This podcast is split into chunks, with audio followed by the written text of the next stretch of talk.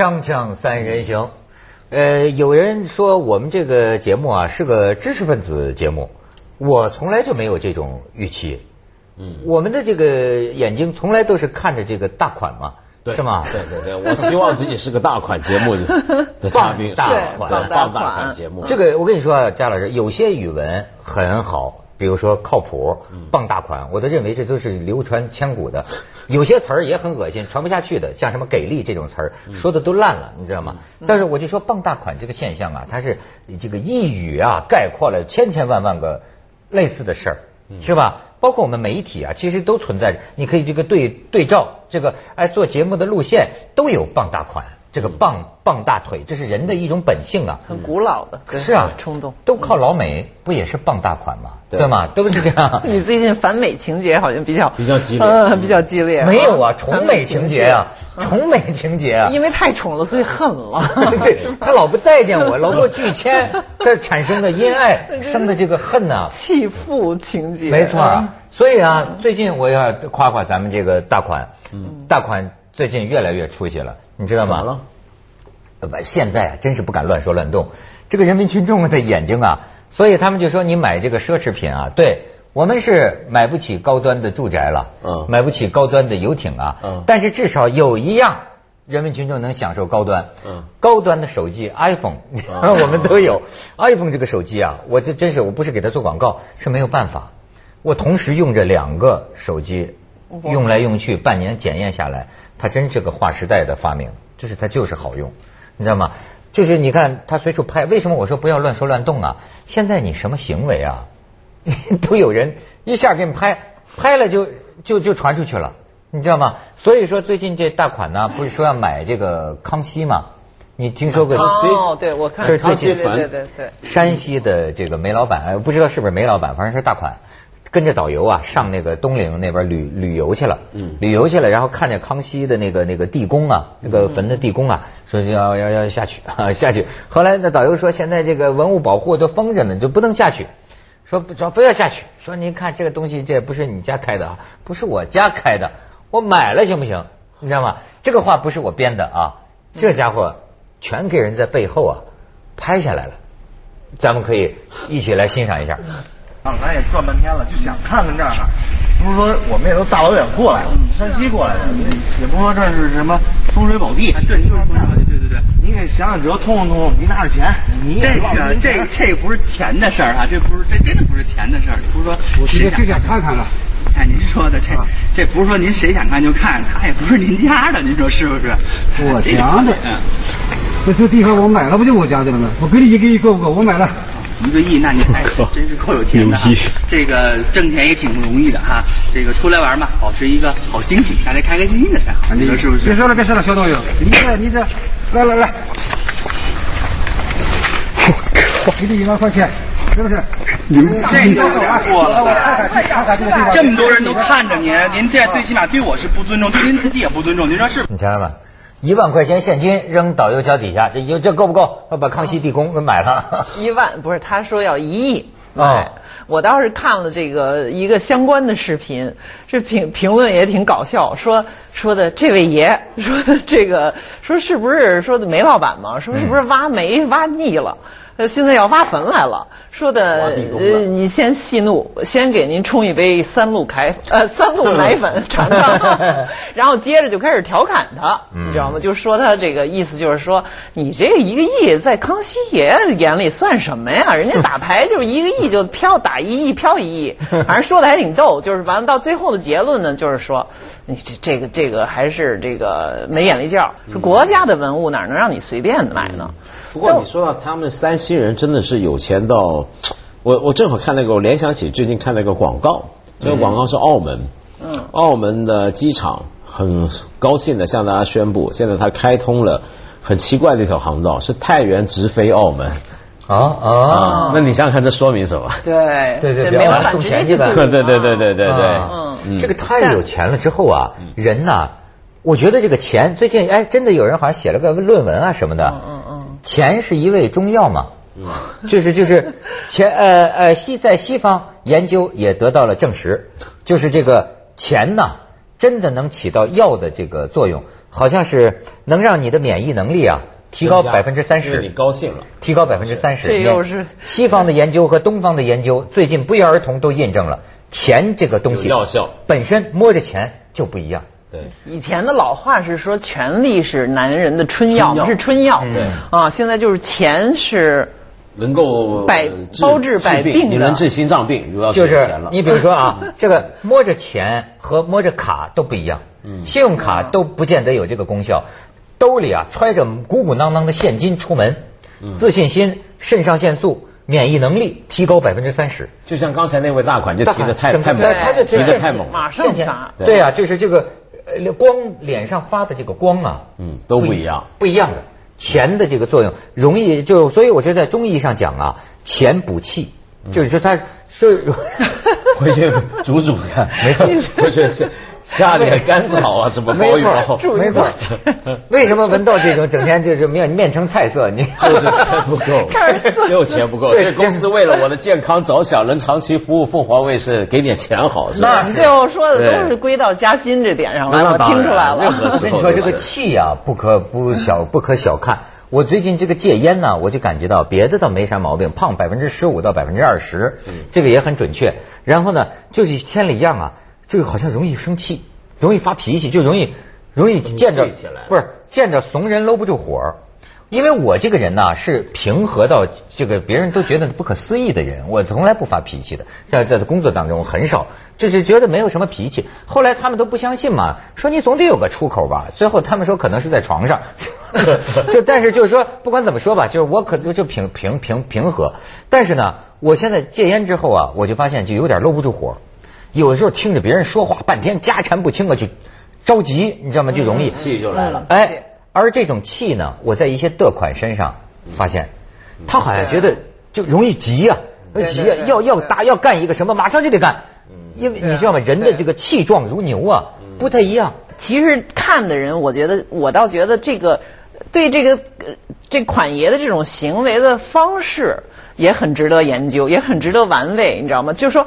我发现很多人的呃，首先一个反应就是说，你这个你这点钱啊，一个亿算什么呀？你你是不是还想明天你你买故宫呃后后天你还想买中南海是不是？那意思就是说比你大的多了去了，而且每个人心里都有一个秩序。国家总理当哎，就是说有比你大的。其实一个亿怎么能说一个亿不是个小数呢？现在都撇这个，你一个亿算什么？其实人都知道一个亿在哪儿。我在哪儿都是钱，都是回事儿，而且一个亿其实肯定能办下很多事儿，很多事情都被一个亿摆平了，不用说一个亿了，小于一个亿，大家都知道这件事儿，但是都气不过，而且呢，都要觉得就是说还有一个比你这更大的呢，这大的是什么呢？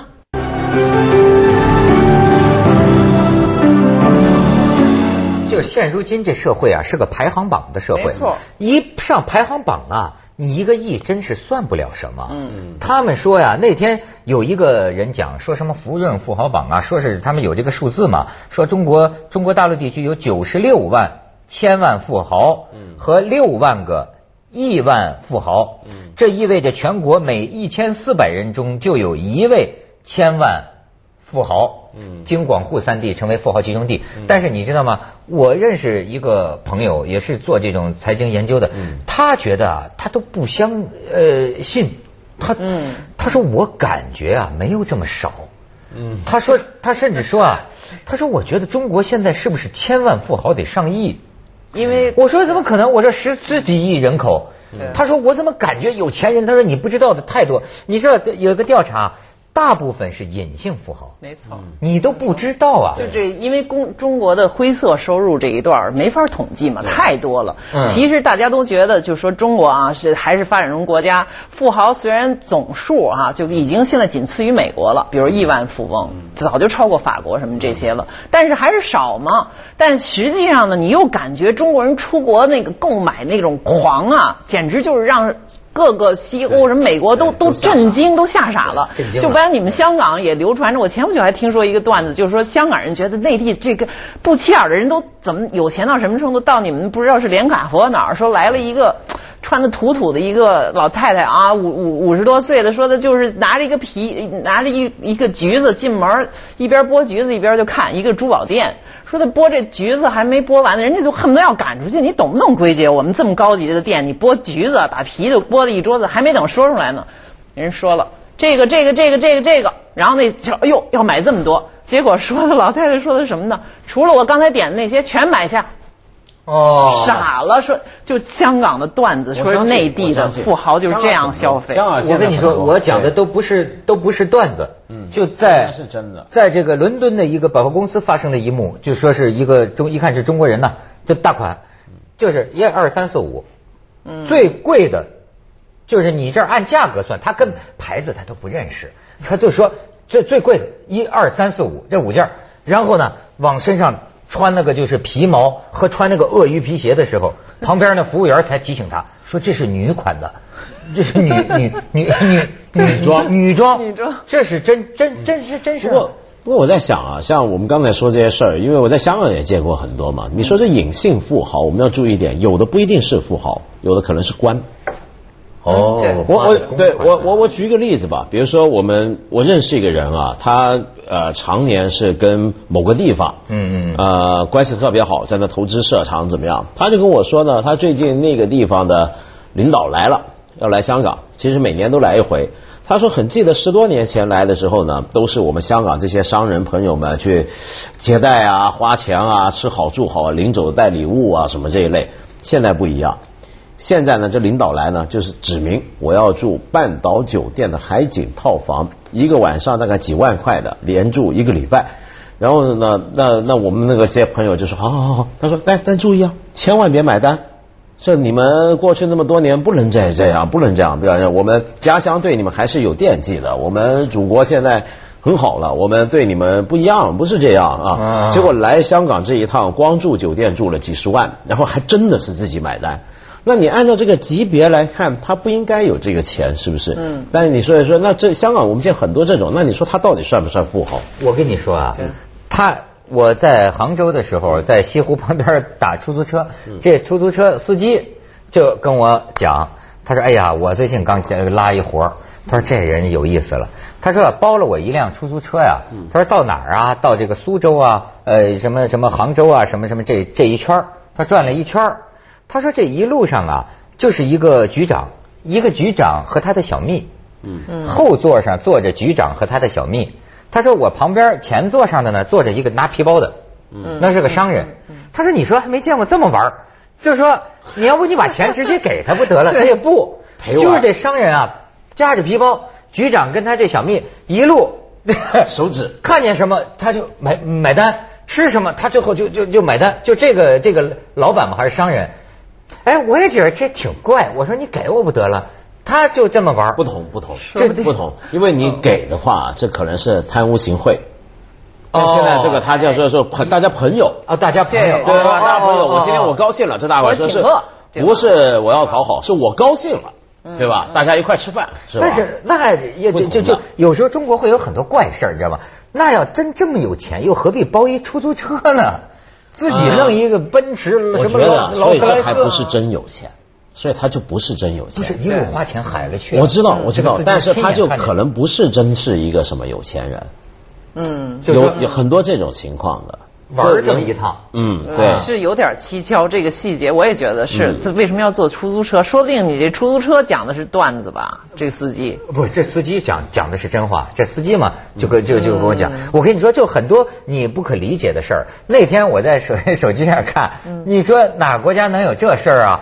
就是警方啊，就是追了很久才截停一辆大货车。这个大货车啊，固执的飞速行驶。可是警察为什么要追他？因为它这个左对左前轮啊没轮子，是个秃的没轮子，天哪！这个轴啊这边就有仨轮子，哗呀飞驰。你说他什么事儿都有。但你刚刚讲回这个钱的问题啊，我觉得也很容易理解。你说，比如说看到今天中国有些富豪说，好像老张嫌他们笑话他们没文化、没品位，康熙粉也想买，然后什么东西都要买最贵。但这里面说明一个很基本的道理，这基本的道理是什么？就过去我们总觉得要鉴赏一个事情，鉴赏一个好东西要品味，嗯，品味这个东西是要教养的，是要慢慢培养出来的，对不对？那么对于一个富豪来讲呢，今天的富豪审视的在哪里？就他要欣赏一个好东西，要获得一个最好的东西，他可以免去中间所有的教养跟品味的过程。嗯，为什么呢？因为所有有品味的东西，这些事物都是有价钱的。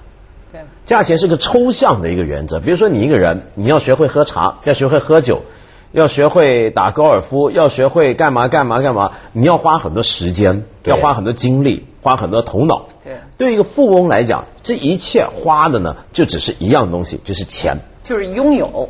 对他用钱就可以搞定了所有中间这一切，这叫什么呢？这叫做省去很多学费。你比如说，一个人如果他要懂酒的话，他可能从小到大他浸淫在那个文化里面，他慢慢喝，他一辈子不会喝太多好酒。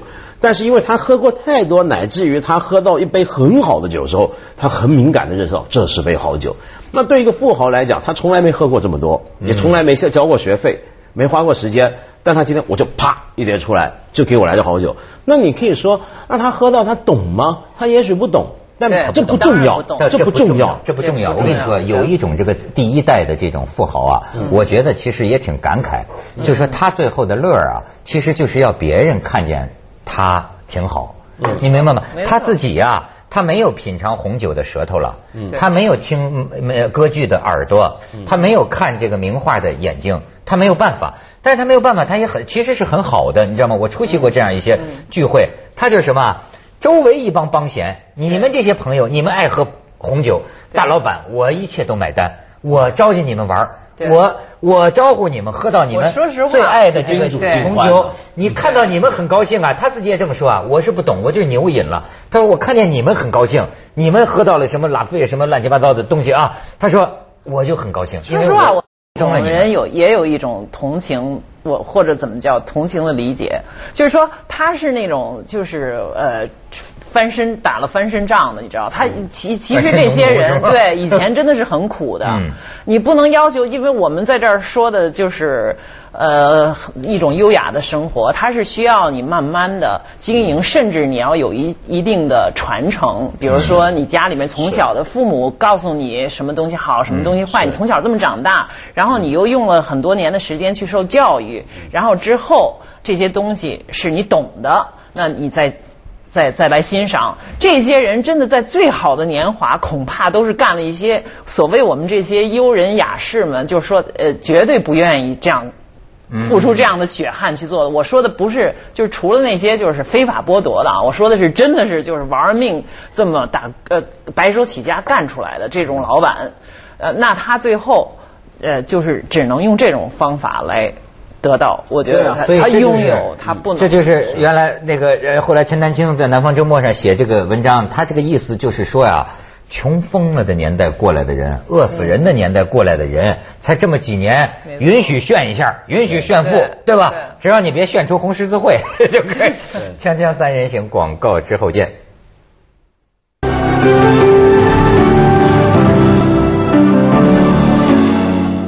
以，对于刚才说要买康熙坟那个富豪啊，我不同情，但是我理解。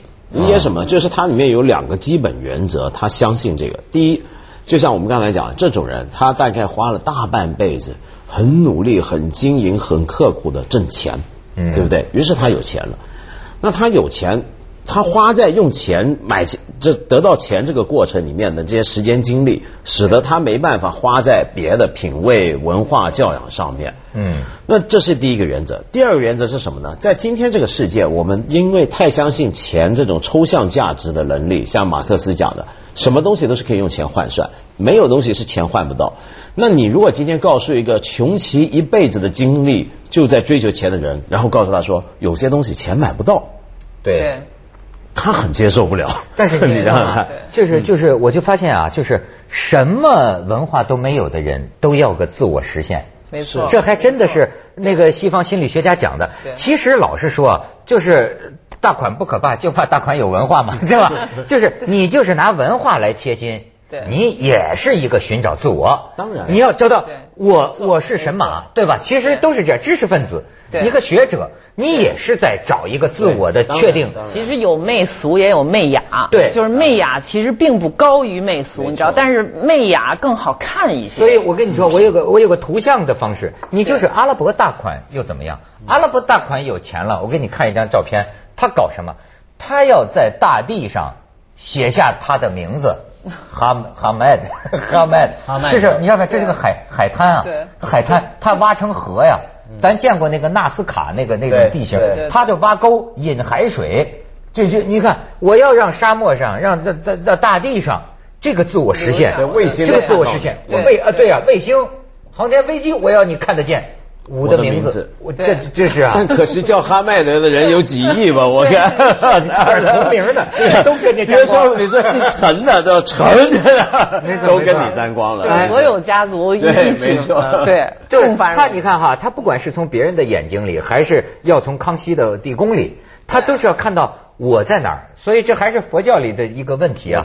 就是我我在哪里啊？越找越找不着。那么就想找一些确定，其实自己往里看呢，而且看不我觉得。他其实有一种愤怒在里边就是我这可能呃走走的有点偏啊，就是我的一个反感觉，他就是说我可能吭吭哧哧，我是没文化的一个人，打了一辈子工，你们这些有文化的或者你们这些帝王，这不是康熙吗？嗯或者更一个权力，一个呃大权力还是在我上边啊。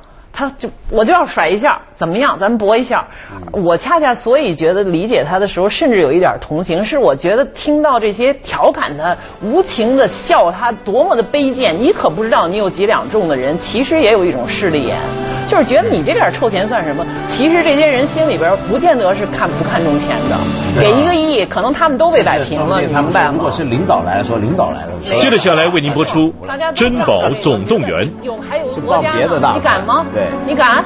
你试试。你是领导，对。